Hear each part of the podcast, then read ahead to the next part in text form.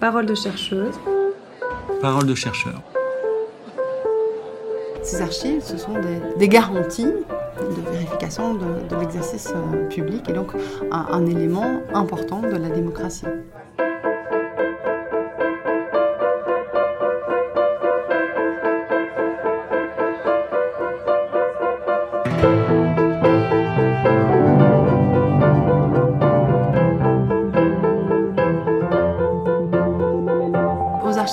Nous avons quotidiennement des citoyens qui viennent nous voir, qui sont à la recherche de leurs origines et qui vont pouvoir, à partir de ces archives notamment, mais reconstituer, recréer ou nourrir l'histoire de leur famille, leur histoire personnelle ou l'histoire de leur communauté.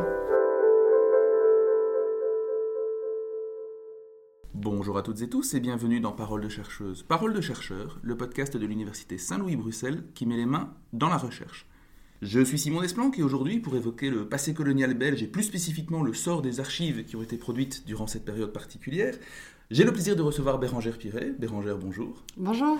Alors, tu es docteur en histoire de l'Université Saint-Louis-Bruxelles, où tu es également professeur invité, mais tu es également chef de travaux aux archives générales du Royaume et des archives de l'État dans les provinces. Alors, avant d'aborder spécifiquement l'objet de, ta recherche, j'aimerais que tu euh, te présentes et que tu expliques à nos auditeurs et à nos auditrices comment tu en es venu à t'intéresser donc à cette, euh, à cette thématique, à la question coloniale en général et aux archives en particulier. Donc, euh, comme tu viens de le dire, je suis à la fois historienne, mais je suis aussi archiviste. donc j'ai cette double formation qui est finalement assez rare en Belgique, en tout cas en Belgique francophone. Euh, et après avoir étudié l'histoire, après avoir étudié l'archivistique, eh bien, euh, il m'a été proposé euh, de réaliser ici un projet de thèse à l'Université Saint-Louis. Et là, pour moi, ce projet de thèse s'est construit à partir d'un coup de foudre, un véritable coup de foudre pour les archives de la colonisation des archives, et on, le reviendra, mais qui ont été déplacées du Congo, et des archives qui, depuis les années 60, n'était plus, euh, n'avait plus été euh, utilisé ni par des agents de l'administration, ni par des chercheurs. Donc c'est des archives qui étaient euh, en, dormance, qui somnolaient depuis, depuis 60 ans et que j'ai eu le grand bonheur de, de remettre au jour. Ce qui est incroyable en t'écoutant, c'est qu'on entend effectivement quelque chose qui revient souvent quand on parle de thèse avec avec des thésards et, des thésardes, c'est cette idée qu'il y a un coup de foudre à la base d'une thèse et euh, un sujet pour lequel on se prend de passion de manière parfois pas totalement rationnelle. Est-ce que tu t'étais intéressé au Congo préalablement? Est-ce que tu aurais eu une prédisposition qui t'aurait amené à travailler sur cette question? Ou alors c'est totalement un, coup du, un coup du sort? Alors non, c'est un, parfait coup, de, coup du sort, coup du hasard, euh, des, cours qui m'ont initié, et ça je pense que c'est une particularité quand même de Saint-Louis, euh, peu de peu d'institutions universitaires euh, proposent des cours sur l'histoire de l'Afrique et l'histoire de la colonisation en particulier, donc voilà cette découverte ici à l'université Saint-Louis, et puis oui, un, un, coup de foudre, alors à la fois pour pour ce, champ de recherche-là, et puis euh, coup de foudre qui a rejoint un autre coup de foudre que celui pour les archives. Et comment ce coup de foudre s'est-il traduit dans la manière dont tu as mené ta thèse? Alors ma thèse, je l'ai faite euh, d'une façon assez classique. Hein. J'étais euh, doctorante à Saint-Louis à 100%. sur un, un, PAI qui était un PAI consacré à l'histoire de la justice. Alors un PAI ah oui, alors un PAI, euh, jargon, euh, un PAI c'est un pôle d'attraction interuniversitaire. Euh, donc ce sont des gros projets qui n'existent plus, qui étaient financés par le FNRS, des projets qui permettaient de réunir autour d'une thématique, en l'occurrence l'histoire du droit et de la justice, des chercheurs issus d'universités euh, nord et d'universités sud du pays euh, et d'universités étrangères également. Et dans le cadre de cette recherche sur l'histoire du droit et de la justice, Saint-Louis s'était attaché plus principalement à l'étude du droit et de la justice en situation coloniale.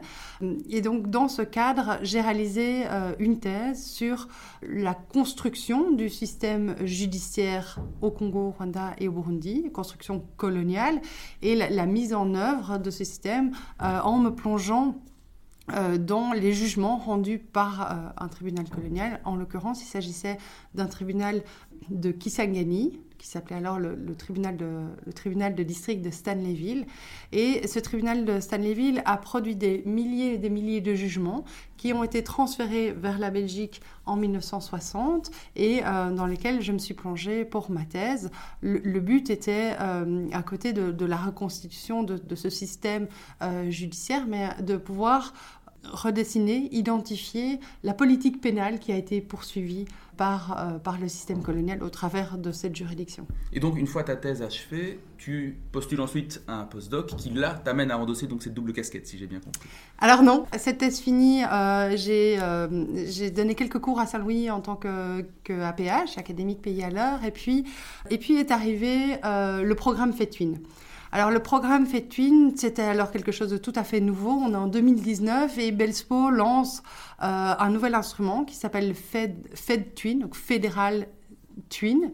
Et le but de ce fait Twin, c'est de favoriser la collaboration scientifique entre les universités d'une part et les dix établissements scientifiques fédéraux euh, d'autre part. Dans lesquels on retrouve notamment l'école royale militaire, par exemple. L'école royale militaire, euh, l'institution, euh, l'institut de météorologie, l'institut royal de l'IRM. Voilà, on n'a pas, pas souvent l'habitude de le dire en toutes lettres, mais donc l'IRM, l'école militaire et les archives de l'État.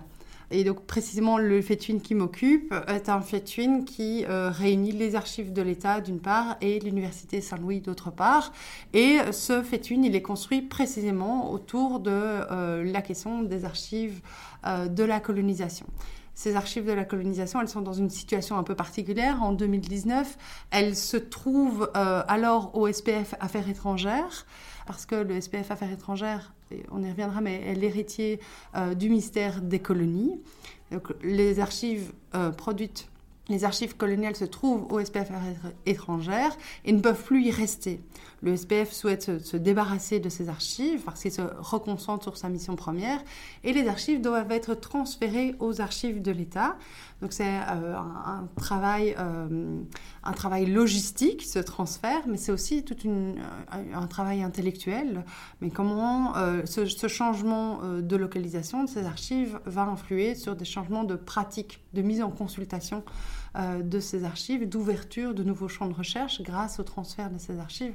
Et précisément, c'est ça ma mission dans le cadre de ce fait étude. Eh bien justement, ta recherche, c'est l'occasion de revenir sur l'aliment de base de l'historien, quelque part, à savoir donc justement les archives. Et avant de se plonger dans ce qu'on appelle les archives coloniales ou les archives africaines en Belgique, et on viendra sur ce terme qui, en soi est un peu problématique euh, et qui dit beaucoup déjà du rapport qu'on entretient en Belgique avec ces archives, c'est quoi d'abord des archives? De quoi on parle? Alors, les archives, quand on, demande à monsieur et madame tout le monde euh, qu'est-ce que sont, que sont les archives, euh, eh bien, les premières réponses qui viennent, sont euh, ben, un, vieux carton qui traîne à la cave, ou alors des images un peu fantasmées comme un, parchemin, un parchemin ancien muni de, plusieurs seaux. Alors, les archives, c'est vrai, ces éléments-là sont des archives, mais la définition d'archive est beaucoup plus large, beaucoup plus englobante. En fait, une archive, c'est une trace du passé. Et à ce titre, euh, voilà, ce podcast, quand vous l'écouterez, c'est une archive, c'est une trace du passé. Euh, les notes prises pour préparer ce podcast sont des archives aussi. Euh, votre carte d'identité est une archive. Donc une archive, c'est une trace du passé. La définition, donc, elle, est, assez large, mais dans les archives qui sont conservées, sur lesquelles euh, les archives qui constituent le matériau de, recherche pour les historiens, les archives, ce sont en fait surtout les archives produites par les administrations, les institutions publiques et qui servent en fait qui sont produites au fil de l'exercice euh, du pouvoir, au fil de, de, l'administration qui est exercée par ces institutions. Mm-hmm. Et donc, les archives, ce sont, sont des PV de réunion, les archives, ce sont des jugements rendus, ce sont c'est la compta, des pièces comptables, la comptabilité euh, qui est produite par des administrations. Donc, ça, c'est les archives produites par ces administrations, c'est ce qu'on appelle les archives publiques. Euh, mais ces archives publiques sont loin d'épuiser toute la question des archives, puisqu'il y a aussi des archives privées, donc des archives produites par euh, toutes les, organisations, les individus qui ne sont pas des acteurs publics. Donc les, les, archives privées, c'est par exemple votre carnet de, cuisine, les photos de vos vacances, ça, ce sont des archives, des archives privées et qui en fait sont tout aussi riches, qui sont tout autant porteuses de sens que les archives publiques. Et bien souvent, il faut faire marier, il faut, il faut faire dialoguer euh, ces archives publiques et privées, parce que euh, les archives publiques, certes, je reprends le, cas des jugements, mais donnent à voir le, la décision finale rendue par une institution judiciaire, mais les archives d'un juge, d'un magistrat vont permettre d'incarner cette institution. De montrer ce qui a, la démarche qui a mené au jugement. La démarche qui a mené au jugement et, la façon dont ce jugement a été pris, quels ont été les, ressorts intellectuels, les ressorts matériels qui ont commandé euh, la formulation de ce jugement. Cette distinction, elle est, éminemment importante parce qu'elle a des implications légales. Les archives publiques, donc les archives produites par une institution publique, euh, sont euh, sous l'empire d'une loi, la loi des archives. Et donc en Belgique, aucune archive publique ne peut être détruite sans l'autorisation de l'archiviste général du royaume aucune archive ne peut être détruite, aucune archive ne peut être vendue.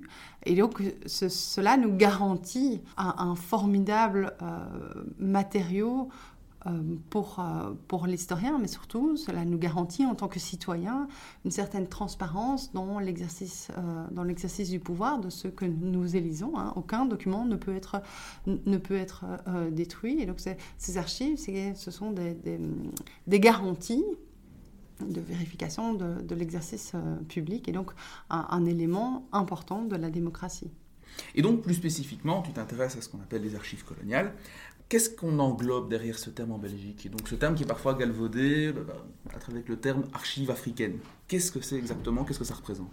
Alors, euh, les archives de la colonisation, ce sont à la fois les archives produites par le ministère des colonies. Il y avait en Belgique un, ministère des colonies, ministère des colonies qui est installé à Bruxelles et qui euh, va prendre toute une série de, décisions pour euh, administrer tant le Congo et puis le Rwanda et le Burundi. Donc rappelons qu'effectivement la Belgique acquiert le, Rwanda et le Burundi après la Première Guerre mondiale, qui étaient auparavant des possessions, des possessions allemandes, des anciennes colonies allemandes. Voilà, donc euh, les archives coloniales, ce sont ces archives du ministère des colonies. Euh, les archives, ce sont euh, les archives de la colonisation comptent aussi alors un deuxième pan très important qui sont les archives qui ont été produites au Congo, Rwanda et Burundi pendant la période de la colonisation. Euh, puis donc ça, ce sont des, archives publiques. Et à côté de ça, il y a les archives des entreprises, des entreprises euh, belges et étrangères qui ont été actives au Congo. Je pense à, l'Union minière du Haut-Katanga. Mhm. Euh, et puis, il y a les archives de, particuliers, un colon, un fonctionnaire colonial, mais aussi, pourquoi pas, un, religieux. voilà, des, des, personnes qui ont été qui ont vécu euh, la colonisation. Donc ça, ce sont euh, les archives de la colonisation qu'on conserve, euh, en, qu'on conserve en Belgique, mais qui ne sont pas toutes les archives de la colonisation. Ce que je voulais te poser comme question également, c'est le cas particulier du Congo belge, c'est qu'il ne devient belge qu'en 1909. Auparavant, c'est une entreprise qui émane de la volonté du roi Léopold II, et donc ce ministère n'est créé officiellement qu'à partir du moment où le Congo devient belge. Et du coup, ça pose la question, toutes les archives produites avant, où est-ce qu'elles sont? Est-ce qu'on les a en tout ou partie? Puisque ce ne sont pas du coup des archives publiques. Alors, euh, le, ministère des colonies est effectivement créé en 1908 et à partir de 1908, le, ministère produit toute une série d'archives publiques qui, elles, sont euh, disponibles aujourd'hui euh, en Belgique. Précédemment, le Congo était la propriété privée de Léopold II et alors il y a un grand mythe euh, qui circule, c'est que euh, on ne peut plus, on ne peut pas étudier euh, l'État indépendant du Congo puisque Léopold II a brûlé toutes ses archives. Léopold II a brûlé, aurait brûlé toutes ses archives et donc en fait il n'est pas possible d'étudier cette période et donc aussi de faire la lumière sur les actions de Léopold II, l'administration de Léopold II. Alors Effectivement, euh, il y a eu des incendies, euh, des incendies accidentels et, d'autres euh, qui, ont été, commandés. Il n'empêche qu'il reste une foule, une masse importante de documents sur cette période en Belgique. Parce que euh, tout n'a pas été détruit euh, par Léopold II. Et surtout, Léopold II euh, a, a, fait détruire uniquement ses archives, mais Léopold II avait envoyé quantité de lettres à ses secrétaires, à ses collaborateurs, à d'autres partenaires et donc en fait, on, retrouve, euh, on, va retrouver euh, des, gisements d'archives extrêmement importants, extrêmement précieux pour étudier cette période. Je pense notamment euh, aux archives Goffinet, qui se trouvent aujourd'hui au Palais Royal, et Goffinet qui était le secrétaire de Léopold II. Voilà, c'est là une, masse, une masse vraiment considérable de documents qui est à disposition des chercheurs. Et donc, au cœur des débats politiques relativement récents, on retrouve notamment la question des archives dites déplacées euh, ou, migrées. De quoi on parle quand on parle de ça? Alors, les archives, euh, en, en, identifiant euh, il y a un instant les archives de la colonisation, j'ai mis en lumière qu'il y avait des archives produites en Belgique par le ministère des colonies, mais il y avait aussi, il y a aussi toute une série d'archives qui ont été produites au Congo, Rwanda et Burundi à l'occasion de l'exercice euh, du pouvoir colonial, de l'administration coloniale. Donc ces archives ont été produites dans, dans, les différentes capitales, mais aussi à chaque échelon administratif. D'accord. Euh, donc au, au niveau du, de la colonie, du, de la province, du district, du territoire, de la chefferie. Euh, et donc à chaque niveau, chaque fonctionnaire a produit une masse considérable de documents. Les fonctionnaires coloniaux, mais comme beaucoup de fonctionnaires de l'époque, se décrivent comme étant des gratte-papier. Ils passent leur temps à écrire et, ça euh, a pour effet qu'aujourd'hui on, on, on, conserve plus de, euh, plus de 10 km. Donc si on met tous les documents côte à côte, ça fait 10 km d'archives produites par ces fonctionnaires coloniaux.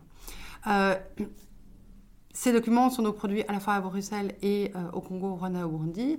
Et au moment euh, de l'indépendance du Congo, se pose la question de ces archives. Qu'est-ce qu'on va faire de ces archives? Il y a deux hypothèses en présence. Les uns euh, réclament le retour, le transfert pas le retour, le transfert de toutes ces archives euh, vers la Belgique parce que ces archives seraient nécessaires pour poursuivre l'administration, c'est-à-dire surtout pour, permettre euh, la bonne exécution euh, des jugements, pour permettre de payer les retraites des fonctionnaires coloniaux. Ça, c'est la première hypothèse en présence. La deuxième hypothèse en présence commente le, maintien de toutes les archives sur place parce que ces archives, elles sont nécessaires à la poursuite de l'administration. L'État, l'État, oui, l'État indépendant, l'État congolais qui se créera en 1960 a besoin euh, ben, du cadastre, a besoin de, des plans d'infrastructure, de, a besoin de l'État civil. Donc on a deux hypothèses assez irréconciliables euh, et finalement, eh bien, la solution qui s'impose, c'est un compromis à la belge puisqu'on va décider euh, de transférer une partie des archives vers la Belgique, les archives qui sont dites de, de souveraineté. Concrètement, il s'agit de quoi alors les, de alors, les archives de souveraineté, sont les archives dans lesquelles il y a une prise de décision, des lignes politiques qui sont fixées. Par contre, les archives de gestion, donc les archives qui vont mettre en œuvre euh, les décisions qui ont été prises dans les archives de souveraineté, ces archives de, gestion, elles, devraient rester sur place. Donc un compromis à la belge qui est trouvé euh, en 1960, et finalement, ce ne sera pas ce compromis-là qui sera trouvé.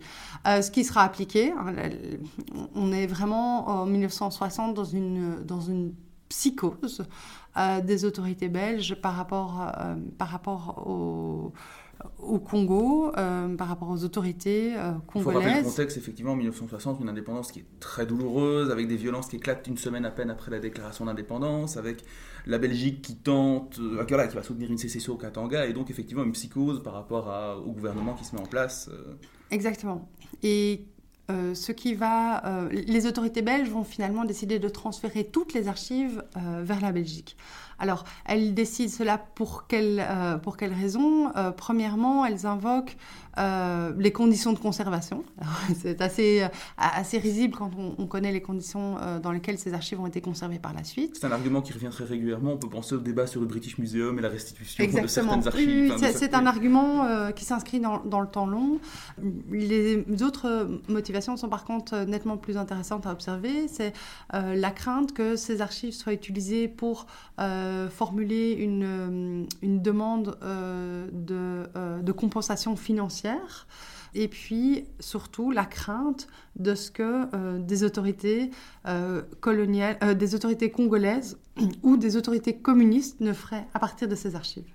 Oui, sous-entendu révéler des, secrets un peu, euh, peu, reluisants de la présence belge euh, dans, dans l'ancienne colonie, par exemple. C'est plutôt ce à quoi on pense dans un contexte de guerre froide, effectivement. Mais alors, euh, c'est ça, le, plan, la décision des autorités belges est donc de, transporter, de, rassembler toutes les archives et de tout transférer vers la Belgique. Alors, ce ne sera pas le cas, sans pouvoir estimer précisément ce qui a été effectivement transféré et ce qui est resté sur place. Euh, on, considère qu'il y a quand même une, part importante euh, de documents qui sont restés sur place, qui n'ont pas ensuite été centralisés dans un service d'archives. Donc, ce sont des documents qui ensuite ont vraiment souffert de, du fait de, enfin de, ne pas être dans des conditions de conservation optimales et, donc des archives qui ont pour une part été détruites euh, depuis. Alors, ce qui est intéressant, c'est que ici, tu parles donc de l'opération archive hein, qui a été menée en fait vaille que vaille dans un contexte où on avait autre chose à penser aussi que les archives du côté à la fois belge et congolais.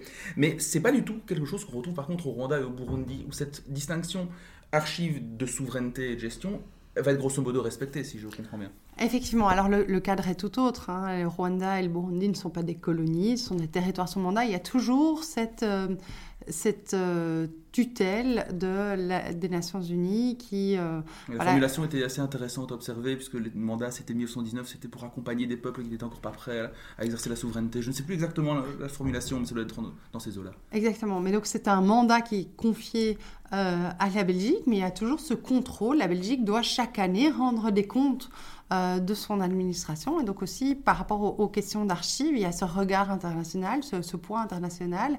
Euh, par ailleurs, entre 60 et 62, il y a des dizaines d'États qui ont accédé, euh, qui ont obtenu l'indépendance. donc il y a des bonnes pratiques qui se sont mises en place aussi au niveau des archives. Et donc effectivement, euh, en ce qui concerne le Rwanda et le Burundi, les archives de souveraineté vont être transférées vers la Belgique. Les archives de gestion vont par contre être laissées sur place.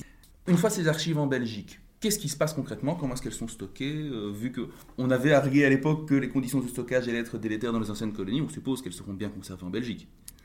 Alors, en Belgique, en fait, euh, personne n'était prêt à ce transfert euh, massif euh, d'archives. il faut bien se rendre compte aussi que 10 km d'archives, c'est assez vertigineux.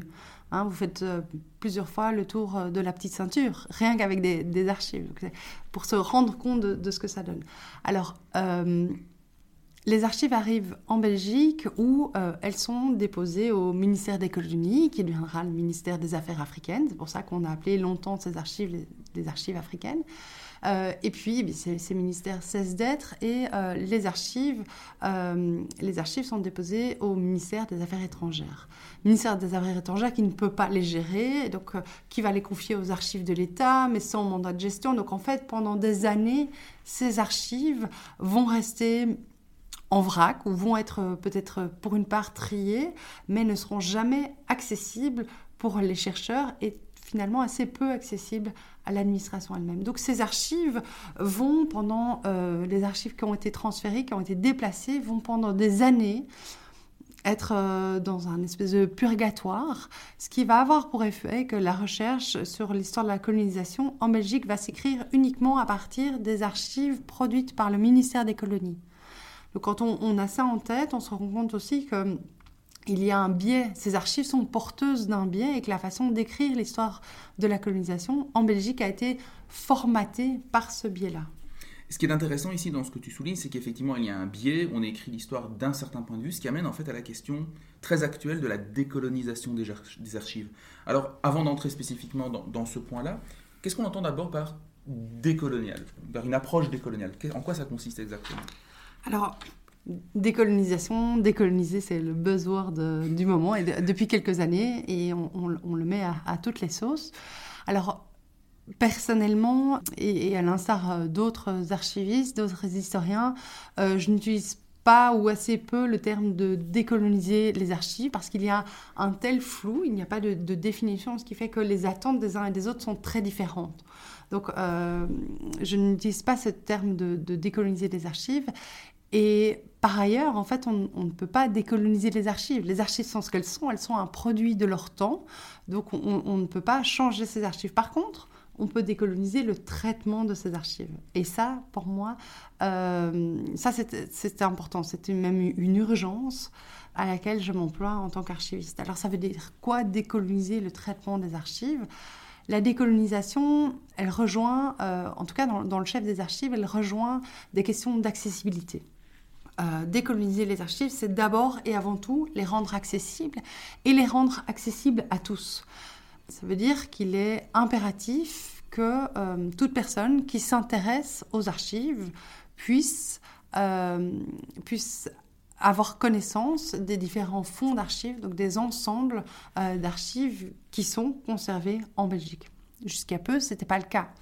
Donc, ce n'était pas le cas on avait accès aux fonds, on connaissait les fonds parce qu'on connaissait un archiviste, parce qu'on connaissait un chercheur.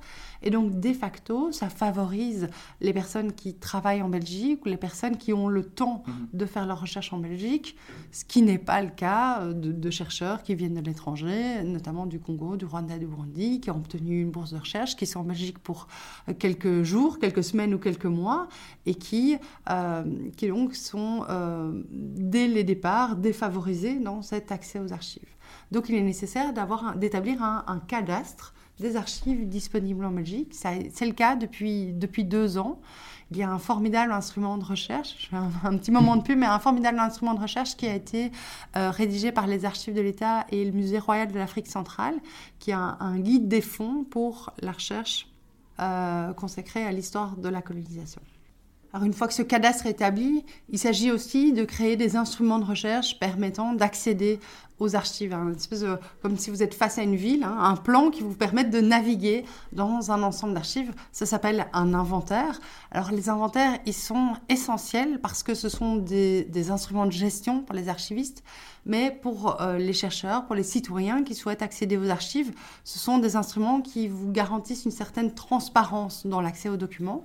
Donc vous avez avec l'inventaire la garantie que euh, eh bien, toutes euh, les pièces qui constituent euh, le fond vous sont présentées et vous avez l'occasion d'accéder, de commander toutes les pièces. Alors, à nouveau, jusqu'à peu, euh, ce n'était pas, une, réalité qui été rencontrée, notamment par rapport aux archives de la colonisation. Et certains chercheurs se voyaient accéder à, toutes les pièces d'un fond, d'autres, surtout ben, des chercheurs congolais, rwandais, burundais, eux n'avaient pas accès à l'ensemble des à l'ensemble des archives. Euh, et puis, pour poursuivre euh, la décolonisation, euh, c'est aussi eh bien, gommer toute trace de toute trace coloniale. Un exemple très concret, dans la plupart des inventaires qui ont été rédigés dans les années 60-70, on va décrire très largement toutes les archives qui concernent les colons, rien du tout en ce qui concerne les colonisateurs ou un exemple, euh, rien du tout, oui, en ce qui concerne les Congolais, les Rwandais, les Burundais. Un autre exemple, euh, peut-être plus, plus visuel, euh, qui me vient en tête, c'est une photographie, une photographie sur laquelle on voit un zèbre euh, un zèbre qui est tenu euh, par, euh, par un colon et à l'arrière-plan, il y a 4-5 Congolais. Le colon est identifié, le zèbre aussi, on connaît même son nom, son âge. Par contre, sur cette légende, il n'est même pas mention des Congolais qui sont à l'arrière-plan. Donc voilà, un, exemple plus visuel, mais pour montrer que toute la façon de décrire les archives a été marquée du fait même de la colonisation et que c'est ça gommé. Enfin, et que décoloniser le traitement des archives, c'est également ça. Et enfin, la dernière façon pour moi de décoloniser ce traitement, euh, c'est de penser les archives de façon plus large. Alors, aux archives de l'État, nous conservons les archives qui ont été produites par les autorités coloniales, en Belgique, au Congo, au Rwanda et au Burundi, quelques archives qui ont été produites par des colons, par des fonctionnaires coloniaux, mais tout cela ne donne qu'à voir qu'un point de vue de la colonisation. Et donc, décoloniser le traitement des archives, c'est aussi faire entrer dans les archives, aller collecter d'autres témoignages, d'autres traces de cette colonisation, des traces qui sont bien sûr euh, qui sont produites ou des, interviews de... Euh, locaux plutôt, de l'autre côté de la barrière. Exactement. Et disons que ce que tu viens d'exposer pose la question qu'on entend parfois régulièrement dans les débats politiques autour de la colonisation, la question de la restitution des archives. Est-ce que c'est une solution qui, d'une part, est faisable et qui, d'autre part, répondrait à l'ensemble des questions que tu soulèves et qui participerait de cette démarche, entre guillemets, décoloniale, puisqu'on a bien compris les, réserves que tu mettais derrière ce mot? Alors, la, restitution, c'est euh, la restitution est un terme qui s'est invité dans le débat. Euh, on a beaucoup parlé de restitution avec la restitution euh, du patrimoine muséal, des objets culturels qui, qui ont été restitués. Il y a une loi qui a été promulguée pour favoriser la restitution de biens coloniaux, mais cette loi, elle va directement évacuer la question des archives. Alors la question des archives, elle est évacuée parce qu'elle est en fait plus complexe que celle euh, des objets culturels. Des objets culturels, euh, ce sont des objets qui sont produits par une communauté identifiée et identifiable dans une localité identifiée et identifiable. Les archives, euh, les archives sont elles aussi le fait d'une communauté, mais cette communauté qui produit les archives, c'est la communauté de la colonisation une communauté qui est inégalitaire, une communauté qui est marquée par la violence, mais une communauté qui est éphémère aussi, mais qui va réunir la Belgique et le Congo pour une part, la Belgique et le Rwanda, la Belgique et le Burundi. Et donc ces archives sont tout autant euh, le fait de la Belgique, du Congo et du Rwanda. Donc il c'est beaucoup moins facile aujourd'hui de, restituer, de rendre à son propriétaire légitime, parce qu'en fait, il n'y a pas un propriétaire légitime, il y a plusieurs propriétaires légitimes. On parle de ces archives comme étant d'un patrimoine partagé. Même si le partage est inégalitaire, parce qu'effectivement, une autorité coloniale, il y a malgré tout, ça, ça, appartient à tout le monde. Exactement. C'est un patrimoine qui appartient à plusieurs acteurs, euh, mais euh, même si le patrimoine est partagé, formellement, en l'état, matériellement, le patrimoine, ce patrimoine qui est un patrimoine partagé, un patrimoine commun, il n'est pas mis en partage. Aujourd'hui, la grande majorité de ce patrimoine se trouve en Belgique et précisément, c'est pour cela qu'on doit trouver une solution. Et justement, toute la, réflexion qu'on aborde ici montre à quel point les archives sont loin d'être quelque chose de statique, de fixe. Au contraire, c'est quelque chose d'éminemment vivant. Et j'aimerais terminer cet épisode qui, qui, vraiment aborde hein, le matériau de base de l'historien par une réflexion plus, plus citoyenne peut-être. Euh, dans l'un des documents que tu as écrit, ou que l'une de tes collègues a écrit, j'ai un petit doute sur l'identité de l'auteur, on utilise la phrase suivante, pas de démocratie sans archives, et également l'idée que les archives seraient un réservoir de mémoire au pluriel.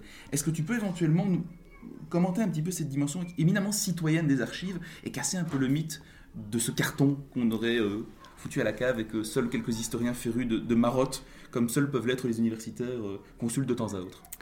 Oui, alors les archives, les archives en fait répondent à, plusieurs missions. Alors bien sûr, les archives c'est le, terrain de jeu des chercheurs et je pense qu'on l'a bien montré dans, cet épisode. Euh, c'est un matériau formidable pour la recherche en histoire, mais aussi en sociologie, en anthropologie, en économie. Les archives, eh bien c'est un matériau pour le chercheur. Mais les archives, elles répondent à d'autres vocations que cela. Alors les archives, ce sont aussi des documents probants donc des documents qui permettent euh, d'obtenir des droits, d'obtenir justice. Euh, et les archives coloniales ne font pas exception. Donc il y a euh, parmi les archives qui sont conservées en Belgique, il y a par exemple des tracés de frontières entre le Congo et l'Angola, par exemple, hein, une frontière qui est contestée. Et eh bien, ces tracés officiels se trouvent parmi les archives de la colonisation qui sont conservées en Belgique. Obtenir justice, je pense aussi au cas des métis. Euh, des métis coloniaux, donc euh, des personnes qui sont nées euh, pendant la période coloniale, d'un parent, souvent d'un père européen, fonctionnaire ou colon, et d'une mère congolaise, rwandaise ou burundaise des enfants qui ont été arrachés à leur mère parce que cette mère n'était pas considérée comme digne de pouvoir élever des enfants qui étaient à moitié blancs et euh, et des enfants qui ont euh, ensuite été privés de leur identité. Ils n'ont aucun lien euh, pour retrouver leur mère, leur père, leur frère, leur sœur. et ces enfants, enfin ces enfants qui sont aujourd'hui adultes bien sûr, mais c'est à partir des archives qui ont été transférées en Belgique qu'ils vont pouvoir reconstruire leur identité, mais aussi retrouver les éléments probants pour retracer leur filiation. Les archives, c'est aussi un, formidable matériau pour venir nourrir, pour venir parfois reconstruire les mémoires individuelles, mais aussi euh, les mémoires collectives. Et aux archives de l'État, nous avons quotidiennement des personnes qui, euh, des citoyens qui viennent nous voir, qui sont à la recherche de leurs origines et qui vont pouvoir, à partir de ces archives notamment, mais reconstituer, euh, recréer ou nourrir l'histoire de leur famille, leur histoire personnelle ou l'histoire de leur communauté. Bérangère Piré, un tout grand merci pour euh, ton intervention. Quant à nous, chers auditeurs, chères auditrices, nous nous retrouverons donc prochainement pour un nouvel épisode de Paroles de chercheuses, Paroles de chercheurs. Au revoir. Au revoir.